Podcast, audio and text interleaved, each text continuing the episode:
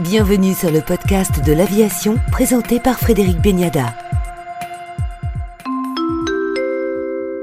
C'est un cadeau de Noël avant l'heure, un sauvetage inattendu qui redonne un peu d'espoir quant à l'avenir du pavillon français. Au bord de la faillite, après avoir été durement touché par la crise sanitaire, Corsair est sauvé. De nouveaux investisseurs pour repartir sur de bonnes bases. Avec nous, dans le podcast de l'aviation, son PDG, Pascal de Isaguirre. Bonjour Pascal de Isaguirre. Bonjour Frédéric Beniada. Corsair, enfin, tiré l'affaire en effet, alors ce fut un combat quand même euh, acharné, hein, vous en doutez, durant euh, plusieurs mois, mais effectivement, nous avons réussi à boucler euh, un plan de sauvetage avec des financements tout à fait considérables, hein, puisque pratiquement 300 millions d'euros, et puis de nouveaux investisseurs, donc c'est ça qui est très important, avec un positionnement futur qui sera la compagnie de l'outre-mer, une flotte modernisée, on va certainement en reparler, bref, beaucoup d'atouts pour prendre un nouveau départ pour Corsair. Alors, qui sont vos nouveaux actionnaires? On sait que ce sont des, acteurs locaux. Oui, voilà, c'est la particularité. Pourquoi la compagnie de l'outre-mer? Parce que 100% de nos actionnaires sont ultramarins. Et donc, c'est essentiellement des chefs d'entreprise, du privé, basés notamment aux Antilles, mais également en Guyane et à La Réunion. Donc, une quinzaine d'entrepreneurs privés et auxquels se sont associés également des collectivités territoriales comme celle de Guadeloupe et de Mayotte. Donc, ce sont des entrepreneurs dont le business est implanté aux Antilles et qui savent que la dimension transport aérien est absolument critique pour le futur de leurs activités et pour le développement économique également de tout l'outre-mer. Nous avons bien travaillé avec le groupe TUI, hein, qui est notre actionnaire actuel et qui contribue aussi euh, significativement à la solution euh, globale. Et puis nous avons très bien travaillé avec les nouveaux investisseurs, à qui je voudrais rendre euh, hommage parce que reconnaissez, Frédéric Beniala, qu'investir en novembre 2020 dans une compagnie aérienne, dans le contexte sanitaire que nous connaissons, ils ont fait preuve de beaucoup euh, de courage, de ténacité, d'opiniâtreté, ce qui montre bien d'ailleurs à quel point ce projet leur tient à cœur. Quels sont leurs objectifs? Alors, leurs objectifs, en premier, c'est très simple, hein, c'est favoriser la concurrence et une desserte aérienne abondante. Parce que, je le rappelle, jusqu'à il y a peu, il y avait cinq transporteurs sur les Antilles. XL et Level ont disparu. La disparition de Corsair aurait entraîné une situation de duopole avec une économie euh, de rente, évidemment, pour les deux compagnies. On sait comment se termine un duopole, hein, c'est remonter les tarifs. Et donc, ces entrepreneurs considèrent qu'il est vital pour l'économie d'outre-mer et notamment pour les Antilles d'avoir un minimum de concurrence. Et compte tenu des volumes très importants sur ces lignes, trois transporteurs, c'est vraiment le minimum pour assurer la desserte des Antilles. Corsair recentre son activité sur les Antilles. C'est un retour aux sources sur un marché où elle a fait toute son histoire, tout son succès Exactement. Vous savez, c'est notre ADN. Ça fait plus de 30 ans que nous desservons les Antilles, que nous desservons euh, la Réunion.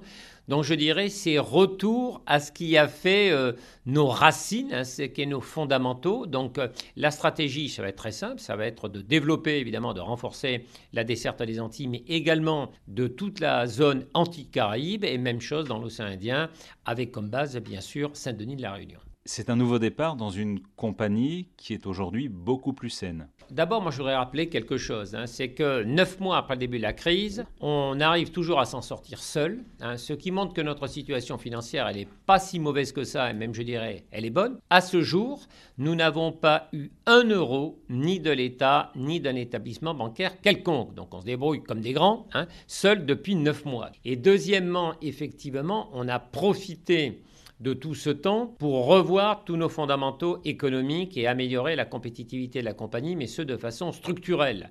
Donc nous avons renégocié évidemment avec les sociétés de leasing d'aviation. On a remis à plat tous les aspects sociaux. Hein. J'ai quand même dénoncé, ça ne s'est jamais fait en France et je pense que ça s'est fait très rarement à l'étranger les 134 accords collectifs historiques pour le personnel navigant technique et commercial. Tout ça a été remplacé simplement par deux accords. Donc on a revu les conditions de rémunération, les conditions d'utilisation. Donc forte baisse de la masse salariale. On a revu tous les postes de coût.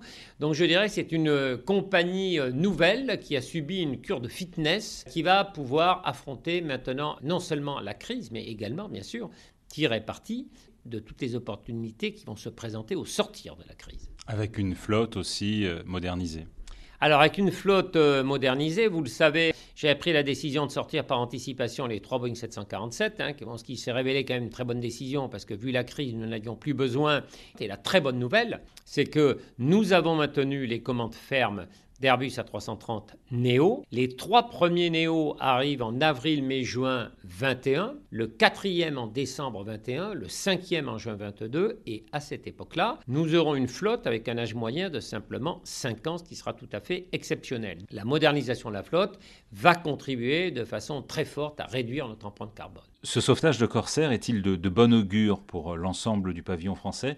En dépit de, sa perte de compétitivité Écoutez, moi je considère que c'est de très bon augure, parce que soyons clairs, quand un transporteur aérien français disparaît, euh, ses parts de marché et ses passagers ne sont pas récupérés par les autres compagnies françaises qui restent. Elles sont accaparées en grande partie par le pavillon étranger.